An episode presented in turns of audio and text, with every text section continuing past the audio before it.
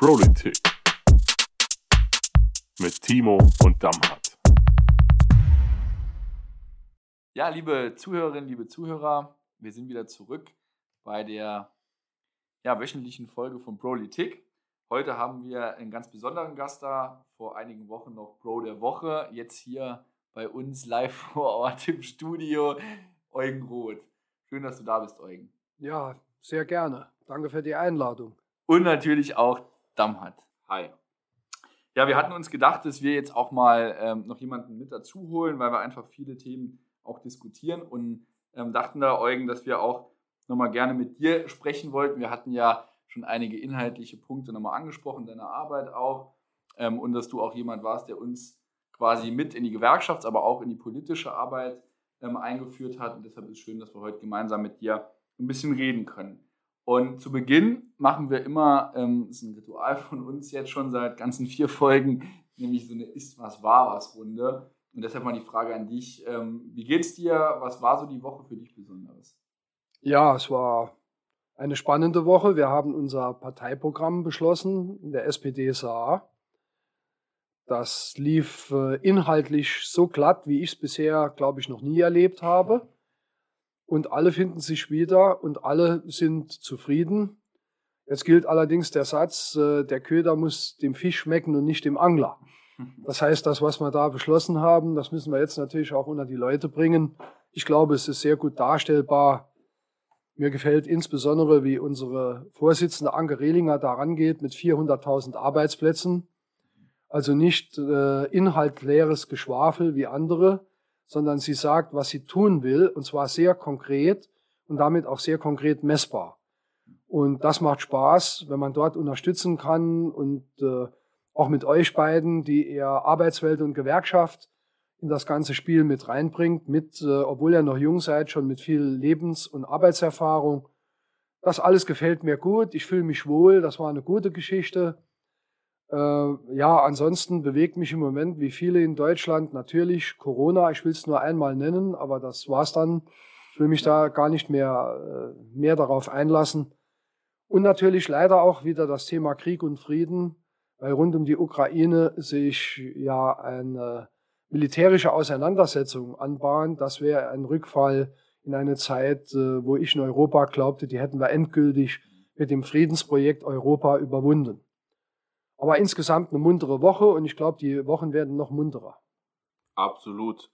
Ähm, mich hat auch besonders die Vorstellung des äh, Programms gefreut. Natürlich, so kennen wir das aus den letzten Veranstaltungen. Wir hätten uns deutlich mehr gefreut, wenn wir das vor Ort machen könnten und äh, das in größerer Form. Aber ich glaube, den Umständen entsprechend war das ein sehr, sehr gutes Format und hat auch sehr gut äh, funktioniert.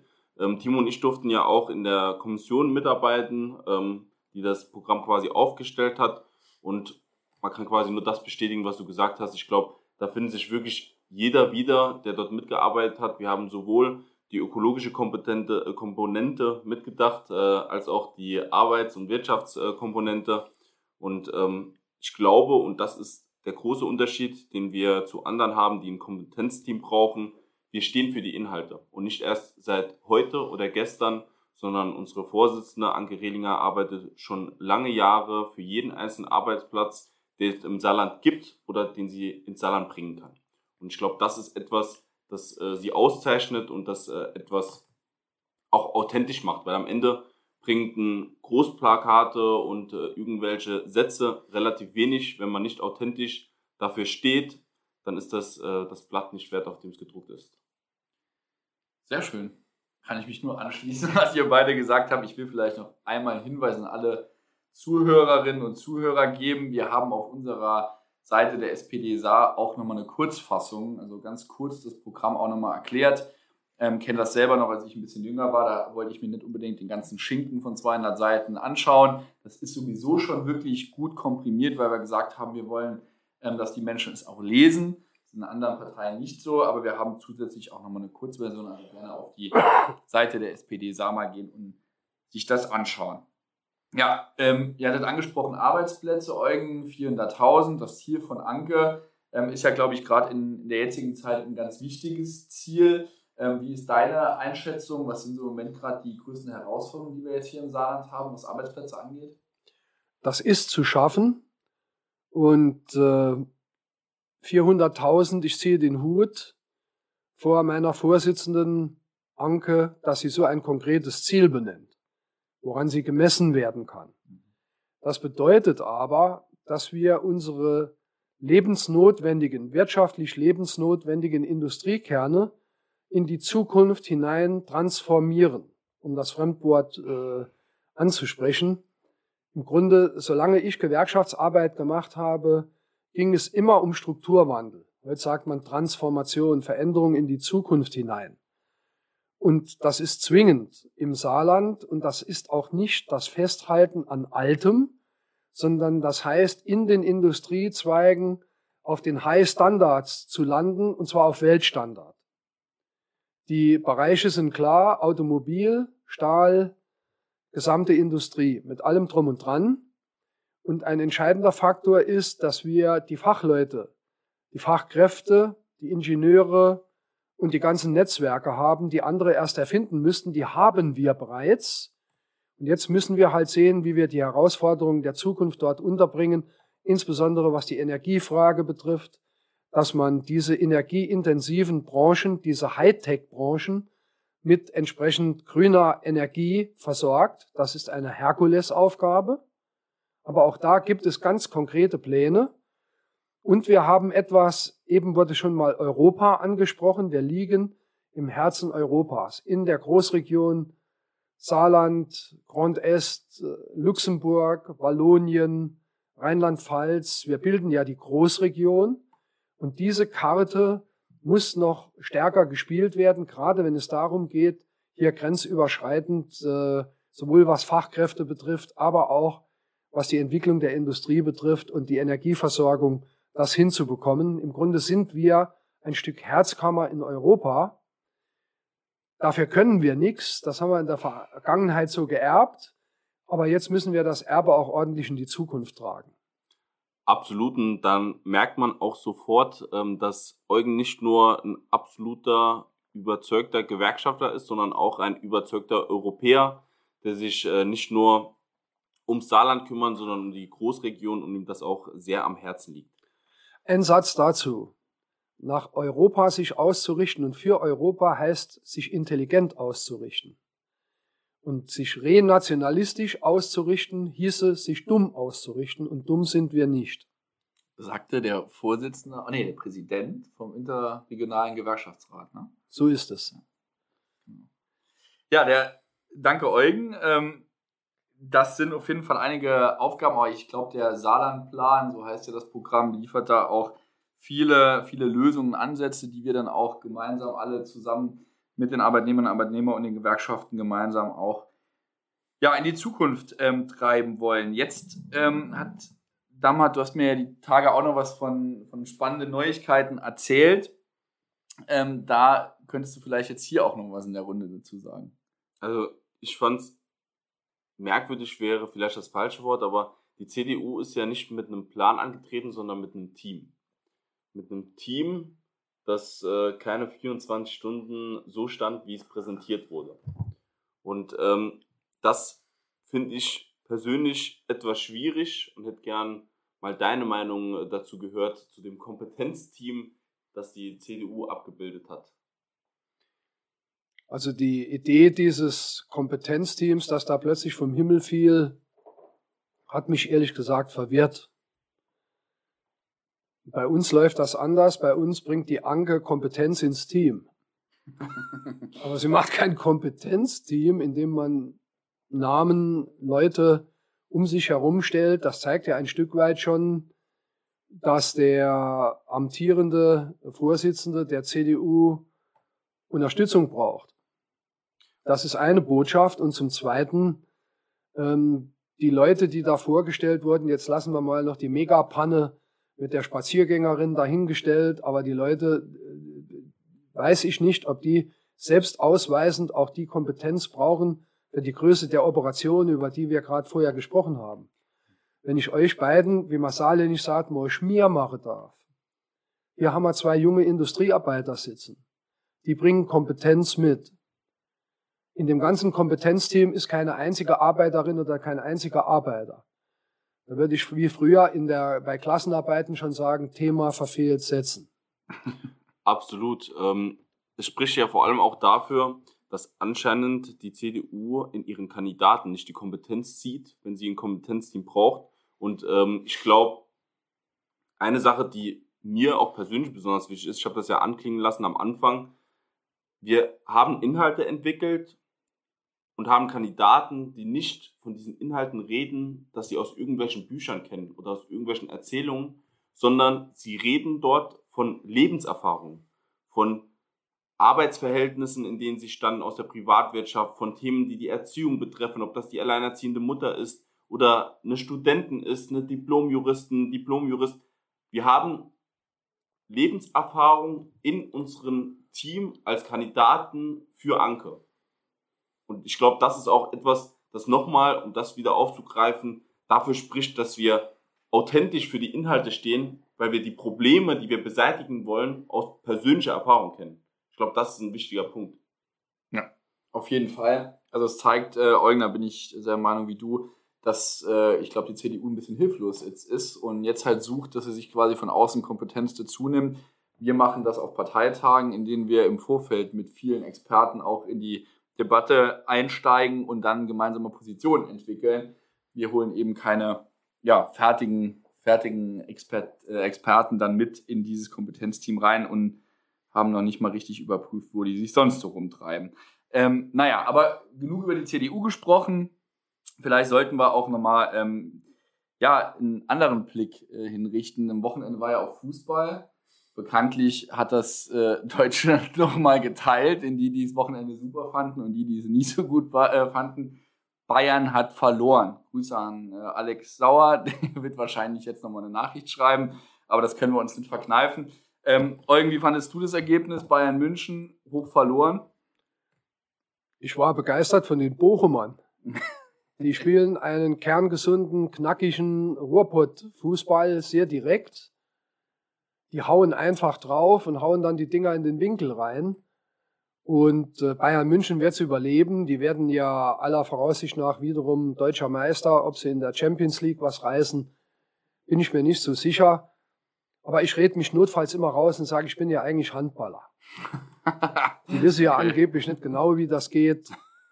Ich habe sogar eine, eine Liebe mit einem Ruhrpottverein. Ich traue mich das gar nicht zu sagen. Eugen, noch sind wir sehr gute Freunde. Ich kenne den Ruhrpott-Verein. Es könnte jetzt eng werden, aber als die das Steigerlied gespielt haben, bin ich damals eingetreten. bin Vereinsmitglied geworden. Steh auf, wenn du ein Schalker bist. Oi. Oi. Aber ich sehe es ich sehe es nicht so verbissen mehr. Ich bin wirklich ein sportinteressierter Mensch. Und der Fußball kann eine gute Rolle spielen, gerade in einem Gebiet wie dem Ruhrgebiet, im Strukturwandel, ist das fast mehr wie nur Fußball. Aber man muss auch aufpassen, dass man diese Kults pflegt, aber dass man sie vereinend und menschlich pflegt und nicht trennend. Und da bin ich wieder stolzer Handballer. Wir schlagen uns äh, auf dem Feld gegenseitig die Köpfe ein und außerhalb des Feldes umarmen wir uns und singen miteinander. Das ist so eine Eigenschaft von Handballern, das würde ich mir manchmal bei König Fußball auch etwas mehr wünschen. Absolut. Um ähm, auf das einzugehen, was du mit als letztes gesagt hast. Also im Fußball sagt man äh, die dritte Halbzeit. Dort macht man in der Regel ein Bier auf und äh, unabhängig ob eigene oder die gegnerische Mannschaft, man trinkt dann zusammen ein und dann ist alles in Ordnung. Apropos Trinken und Feiern, das haben wir in gewissermaßen auch ähm, am Samstag gemacht. Perfekter Übergang, finde ich, oder? Ja. Äh, wir, waren, wir waren von ähm, morgens an unterwegs mit den jungen Kandidierenden ähm, von der SPD, angefangen in Merzig bei Martina ähm, und Emily war vor Ort und viele andere sind wir über viele andere ähm, Verbindungen, wie unter anderem Salui. Danke sehr. Ja. Es war auch sehr schön dort. Äh, wir waren auch in Neuenkirchen. Ja, ja in Neuenkirchen war es auch schön. Haben wir extra in die goldene Mitte gelegt ähm, und waren den ganzen Tag unterwegs von Wanderungen über Haustürwahlkampf, über Stände.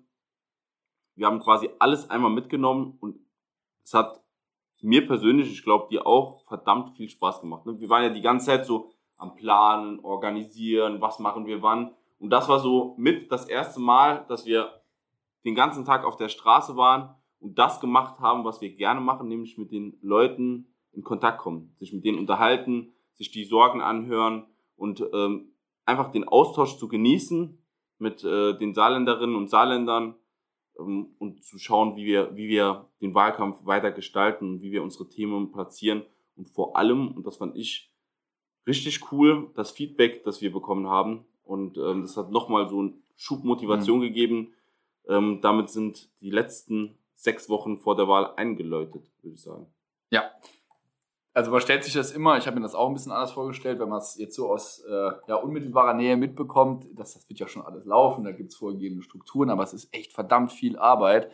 Ähm, viele, viele Menschen arbeiten, unterstützen dann ähm, an diesen ganzen Organisationen, Veranstaltungen, Infostände. Also das ist wirklich echt viel, was dort auch die Parteien abreißen. Und deshalb hat es gut getan, mal rauszukommen, mit den Menschen zu reden und eben mit so vielen Jusos auch auf Tour zu sein und am Ende dann auch, das, äh, eben das gehört dann auch dazu, das ein oder andere Bier mal zu trinken. Ähm, jetzt Eugen an dich, wie, wie war das für dich, Wahlkampfzeit, ähm, so Gewerkschaft und Partei unter einen Hut zu bekommen, dann auch die Familie etc. nicht zu vernachlässigen, das ist, also wir bekommen es jetzt zum ersten Mal so hautnah mit, schon sehr, sehr schwierig, aber das von jemandem mit so viel Erfahrung zu hören, wäre auch bestimmt mal interessant. Das ist sehr viel. Das ist ein never-ending eine never-ending Story, man kommt nicht zum Ende. Wenn man denkt, äh, bis dorthin, dann habe ich es wieder, dann geht das wie im Perpetuum mobile von vorne wieder los. Und entscheidender Punkt, den ich euch raten kann, das habe ich nicht immer gemacht, äh, vor allen Dingen nicht zu Anfang, ich bin auf alles draufgesprungen. Man muss versuchen, sich zu organisieren. Man muss sich auch Unterstützung holen, weil oft Dritte so etwas besser sehen als, sehen als man selbst wenn man wieder Hamster im Rad rumläuft. Und muss sich dann halt organisieren. Und auch das hört sich komisch an. Manchmal ist auch weniger mehr. Also nicht auf alles gehen, sondern bestimmte Schwerpunkte. Bei euch ist das gegeben, das Thema Arbeit. Das ist automatisch. Wird jeder, wenn er der Dammert und der Timo sieht, äh, es sind Leute, die kennen, die kennen was aus der Arbeit und die können mir auch bei Arbeit und Arbeitsfragen und politischen Fragen dort zumindest eine Richtung mitgeben, dass man dort guckt, äh, was geht. Ansonsten, ähm, wer einen 9-to-5-Job will, darf nicht in die Politik gehen. Das gibt es nicht. Oder in die Gewerkschaft. Man darf, und die Gewerkschaft, im Grunde ist das eine gute Schule, weil das ja so ähnlich ist. Die Kolleginnen und Kollegen bezahlen ihren Mitgliedsbeitrag, das ist fast noch härter als in der Politik. Und die erwarten, dass man für sie da ist, wenn sie es brauchen. Egal wie viel Uhr es ist. Egal wie oder wann. Ich hatte immer so ein Phänomen zu Anfang meiner Laufbahn, wenn samstags morgens, wenn mein Auto in der, in der Einfahrt stand, haben öfter mal Leute geklingelt. Und, ach, ich habe gerade der Auto da stehen gesehen. Und da dachte ich mal, und dies und jenes und die Rente und das.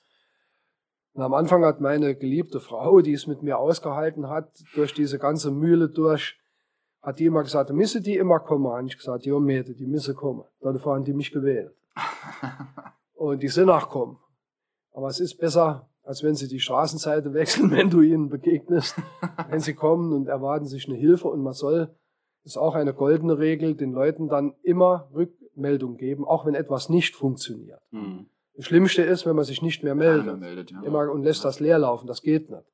Aber das kennt ihr aus eurer Betriebsratsarbeit. Dort, äh, die stehen am Tor und schnappe dich. Da hast du überhaupt keine Chance. So ist es. Und das ist im Grunde in der Gesellschaft genauso. Ihr müsst halt gucken, dass da bringt ihr ja Lebenserfahrung und Berufserfahrung mit, dass andere das auch genauso praktizieren. Hm. Auch das ist ein Rat. Sonst kommen die, die sonst wohl nicht äh, Ihre Antworten erhalten alle zu euch. das stimmt. Noch eine Sache, die ich ähm, gerne mal von dir wissen würde. Timo und ich sind ja nicht nur jetzt in der Situation, dass wir zum ersten Mal als Kandidaten aktiv Wahlkampf machen, sondern seit äh, einer halben Woche ähm, begegnen wir uns selber, wenn wir durch die Stadt fahren. Scheiße. Das ist echt ein seltsames Gefühl. Kannst du dich noch daran erinnern, als du das erste Mal quasi auf dem Plakat warst und dir selbst begegnet bist bei äh, dem Weg auf der Arbeit oder sonst wohin? Wie, wie, was für ein Gefühl hat das bei dir hervorgerufen und wie bist du damit umgegangen? Das ist ganz komisch. Äh, nicht ganz ernst gemeint, ich habe am Anfang dann immer mit mir selbst gesprochen. Aber äh, Spaß beiseite. Ich hatte am Anfang in der ersten Periode völlig übertrieben und habe, glaube ich, allein in meinen äh, überschaubare Heimatgemeinde, in meinen Ort Merschweiler, 150 Plakate gehängt. Das war eine andere Zeit, ja. Da war ich wirklich an jeder Ecke. Also an, jedes Haus quasi. An quasi überall. Und es war eine schwierige Zeit. Ich bin ja 2004 in den Landtag gekommen. Agenda 2010 und so weiter, hochaktuell. Mhm. Und ich dachte damals, durch solche Dinge könnte man sowas wettmachen. Das kann man nie. Mhm. Es gibt ja immer mehr Leute, die mittlerweile die Frage stellen, braucht man überhaupt noch Plakate? Mhm.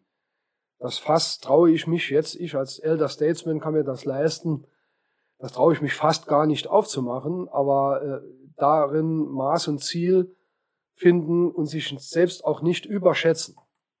Das war das Glück. Landtag war für mich in ein Parlament hinein, in, in den Landtag. Das war, hätte ich mal Jahre vorher nicht träumen lassen. Hm. Und deshalb habe ich teilweise auch überdreht. Ähm, ich habe niemand verletzt. Ich glaube nicht. Zumindest ist mir niemand bekannt geworden, weil ich habe eigentlich auch parteiübergreifend eine gute Anerkennung. Das sollte man auch sehen, dass man sich selbst nicht zu wichtig nimmt, dass man klar Positionen bezieht, dass man klar sagt, was man will und was man nicht will, dass man aber andere, die anders argumentieren, ernst nimmt und sie nicht abtut. Ich nehme da eines aus, das sind Extreme. Also Undemokraten, dazu hat ja der frisch gewählte Bundespräsident, auch ein SPD-Genosse, Dr. Frank-Walter Steinmeier, gerade was gesagt, was die Demokraten betrifft. Das halte ich für sehr, sehr wichtig, dass dort, wo es undemokratisch wird, da muss man auch sagen, mit dir und mit euch nicht. Und ähm, wie, also was ich mir ganz komisch vorstelle, ist, die ganze Zeit, wenn mich jemand auf der Straße erkannt hat, dann habe ich ihn gekannt. Ne? Dann wusste ich, wer es ist. Ähm, und so haben wir uns gegenseitig quasi gekannt. Jetzt ist ja so, wenn die Plakate draußen hängen, dann kennen dich Menschen, die du selbst aber nicht kennst. Und das Gefühl, damit habe ich mich noch nicht ganz abgefunden. Wie geht man denn damit um, ähm, durch Saarbrücken oder hier durch Ottweiler zu laufen und jemanden zu begegnen, den man eigentlich nicht kennt, aber der einen kennt? Du, da hast du ja eine wunderbare Schule als Betriebsrat. Du bist beim, ich glaube, beim beschäftigungsstärksten Betrieb. Ich bin mir nicht das ganz stimmt, sicher, ja. aber ich glaube, es ist ZF Getriebe, hat, glaube ich, die meisten. Ja. Der Timo schüttelt den Kopf. Ich weiß es jetzt nicht, nee, ob die, ob die Fahrt mehr nee, hat, nee, keine Ahnung. Nee, nee, ZF. Aber ich glaube, ZF. Und da kennst du ja auch nicht jeden. Da hast du die Gesichter schon mal gesehen, aber du kennst die ja nicht. Du bist gewohnt, angesprochen zu werden. Das sind andere nicht, die das noch nicht erlebt haben. Das ist ein gewisser Vorsprung. Es soll aber keine Routine werden. Hm. Weil, wie gesagt, ich freue mich heute noch, wenn die Leute einen erkennen Du hast halt manche, die gibt es, Extreme, die erkennen dich und beschimpfen dich direkt. Okay. Da würde ich auch nie versuchen, jemanden zu überzeugen. Ich habe das einmal, einmal gemacht, da hat es tatsächlich noch funktioniert, weil da hat sich herausgestellt, jetzt haltet euch fest, der Kamerad, in, ironisch gemeint, ist Mitglied der IG Metall. Das hat er dann im dritten oder vierten Satz zugegeben, weil ich sage, ich kenne dich doch irgendwo her. Und er hat mich da angebollert, wie man im Saarland sagt, mhm. ähm, bei einem Arzt. Okay. Und da konnte ich nicht abhauen. aber wir sind nachher noch relativ gut ins Gespräch gekommen. Das hat mich gewundert. Das ist aber die Ausnahme. Diejenigen, die es nicht wollen, denen muss man ja auch nicht was aufzwingen. So ist es. Und man muss sich auch nicht äh, in seiner Würde anpacken lassen. Das braucht keiner. Ich achte die Würde von anderen, dann erwarte ich auch, dass meine Würde geachtet wird. Ja, also ich glaube, da brauchen wir auf jeden Fall Eugen noch ein paar Wochen, Monate, bis man damit klarkommt, dass man seine Rübe da überall sieht. Äh, aber es ist auf jeden Fall ähm, auch mal interessant zu hören, wie das äh, bei jemandem war, der schon öfter am Plakat, mit dem Plakat am, am Pfosten gehangen hat, wie man so schön sagt. Ja, ansonsten äh, wird das die nächsten Wochen wahrscheinlich äh, ja ziemlich ziemlich aktiv. Haustürwahlkampf steht an. Wir hatten jetzt am Wochenende auch ähm, innerhalb des Kreisverbandes eine Eisverteilaktion gemacht. Wir haben über 2000 Eisbällchen verteilt und Super haben versucht, Idee. Da, ja, versucht da mit den Leuten ins Gespräch zu kommen. Und man hat schon gemerkt, dass die Leute auch nochmal raus wollen. So, ähm, also am Anfang habe ich mir gedacht, okay, Februar Eis. Ähm, aber mittlerweile ähm, haben die Leute echt eine gute, positive Rückmeldung gegeben. Also es hat sich echt ähm, bewährt und jetzt müssen wir, denke ich, auch zu den Menschen raus. Ja, aber irgendwie hatten wir das letzte Mal oder nee, das vorletzte Mal schon mal, als du quasi der Bro der Woche wurdest, über ein ganz wichtiges Projekt gesprochen. Ein Projekt, äh, das auch ein Herzensthema von dir war, nämlich das Fairer Lohngesetz, das im Saarland äh, ja jetzt quasi du durchgeboxt hast, gemeinsam mit vielen anderen Genossinnen und Genossen und auch vor allem Anke. Kannst du mal ganz kurz auch nochmal beschreiben, A, wie lang ging dieser Prozess und was war dein Antrieb, um das auch nochmal am Ende umzusetzen? Der Prozess begann bereits in der Opposition. Nur damals war er nicht umsetzbar. Das ist auch der Unterschied. Auch wenn man in dem Fall jetzt hier noch als Juniorpartner mitregiert, kann man was machen. Und zum Zweiten braucht man natürlich so eine Ministerin wie eine Anke Rehlinger und ihr, ihren Arbeitsstab, die auch diesen Geist atmen, dass der Staat dort, wo er Steuergelder vergibt, die für gute Arbeit mit fairen Löhnen vergibt und nicht um unfairen Wettbewerb noch zu befeuern. Das ist ja der Grundgedanke, der Staat als Vorbild. Und äh, insbesondere klein- und mittlere Unternehmen auch brauchen ebenfalls faire Rahmenbedingungen. Uns haben Leute aus dem Fleischereigewerbe gesagt, die tarifgebunden sind. Herr Roth, das halten wir nicht mehr lange durch, wenn die anderen machen können, was sie wollen. Dafür habe ich großes Verständnis. Also muss ich aufpassen, dass nicht die Guten noch gedammt werden und runtergedrückt werden, sondern dass die Schlechten gute Arbeit machen. Und nicht nach außen keep smiling und bei jedem Empfang in der Staatskanzlei mit einem Glas Sekt rumlaufen, aber hinterher ihre eigenen Arbeiter bescheißen. Weil das gibt's. Oder wenn jemand sich gewerkschaftlich organisieren will, den Leuten unter fadenscheinlichen Gründen kündigen. Deshalb ist dieses Gesetz so gut. Ich bedanke mich da auch wirklich bei denjenigen im Ministerium, um die mal zu nennen. Da gibt es einige, die das umgesetzt haben, weil das alles andere als einfach ist. Aber wir haben es hingekriegt und haben damit tatsächlich in Deutschland Sozialgeschichte geschrieben. Es geht eigentlich um ein Wirtschaftsthema, aber es geht natürlich auch um Arbeitsmarktpolitik und um soziale Fragen. Wenn jemand einen Auftrag von einer Kommune oder vom Land oder vom Kreistag oder von wem auch immer aus Steuergeldern kriegt, dann müssen doch die Kommunalparlamentarierinnen und Kommunalparlamentarier wissen, dass mit ihrem Geld, das sie vergeben, stellvertretend für die Bürgerinnen und Bürger, ordentliche Arbeit gefördert wird. Und nicht irgendwelche Halsabschneider. Ich spitze es mal zu weil wir hier ja kein Referat halten, wer Halle uns hören. Und äh, mich hatte gewundert, dass die Arbeitgeberverbände hier in der Anhörung im Landtag ein Zeug erzählt haben, wo ich dachte, über welche betriebliche Wirklichkeit reden die gerade? Deren Betriebe kommen zu mir, sind zu mir gekommen, zum Gewerkschafter und haben gesagt, Herr Roth, machen Sie was.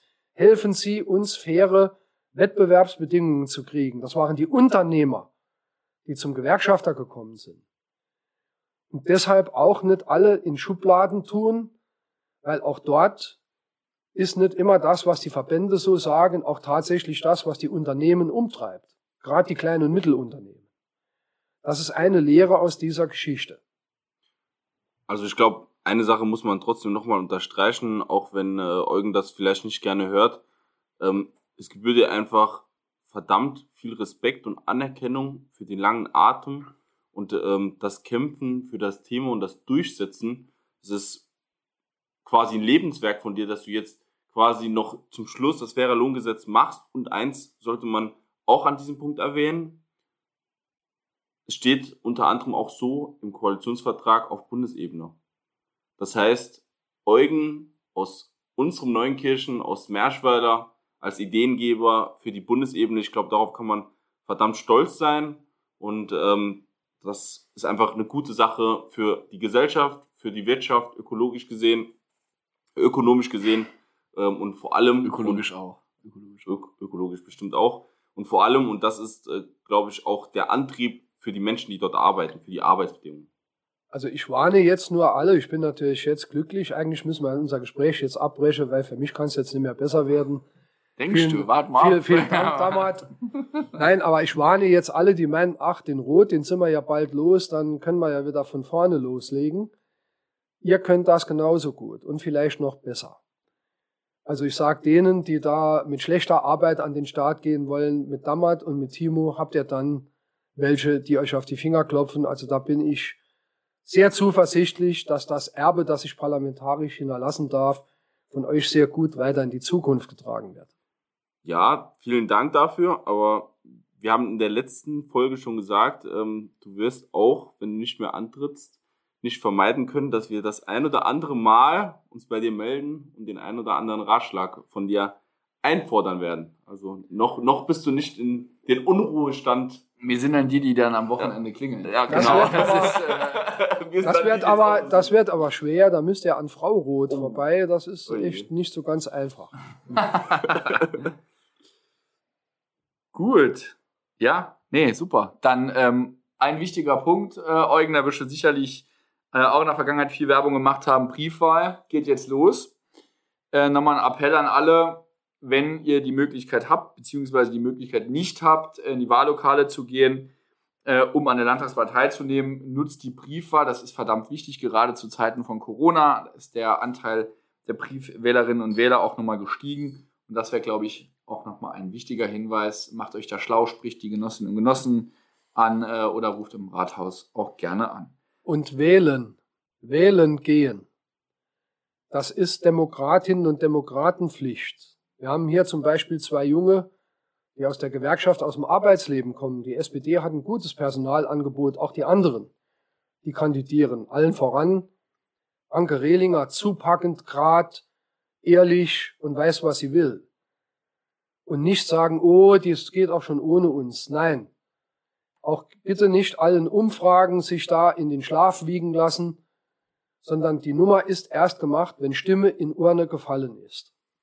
So ist es. Absolut. Sehr gutes Schlusswort. Äh, Eugen, noch ein Hinweis. Damals hat das letzte Mal auch noch jemanden gegrüßt. Das muss ich jetzt auch mal. Ich grüße Kira Braun, die am Wochenende einen Witz äh, auf meine Kosten gemacht hat. Ähm, ich hatte sehr viel Probleme mit der Orientierung und sie hat dann mit meinem bisschen, das ich habe, einen Witz gemacht, nämlich äh, Timo A. hat sich Awei Fafa. Äh, vielen Dank, Kira, für den Witz. Er wird mich auf den nächsten Wegen begleiten mit Navi. Dann will der Dammert noch was sagen. Also, Kira äh, hat nicht nur diesen äh, wunderbaren äh, Witz gerissen, den ich äh, sehr amüsant fand, sondern Kira hat äh, mit den äh, Jusos quasi dafür gesorgt, dass diese Tour, die wir gemacht haben, organisiert wird, ähm, hat das alles im Vorfeld vorbereitet. Deshalb hat sie es äh, absolut verdient und ist äh, diese Woche unser Blöde Woche. wunderbar. Vielen Dank, Kira. Bist die Beste. Und vielen Dank an alle Zuhörerinnen und Zuhörer. Bleibt am Ball und bis nächste Woche. Macht's gut und bleibt gesund. Ciao. Tschüss.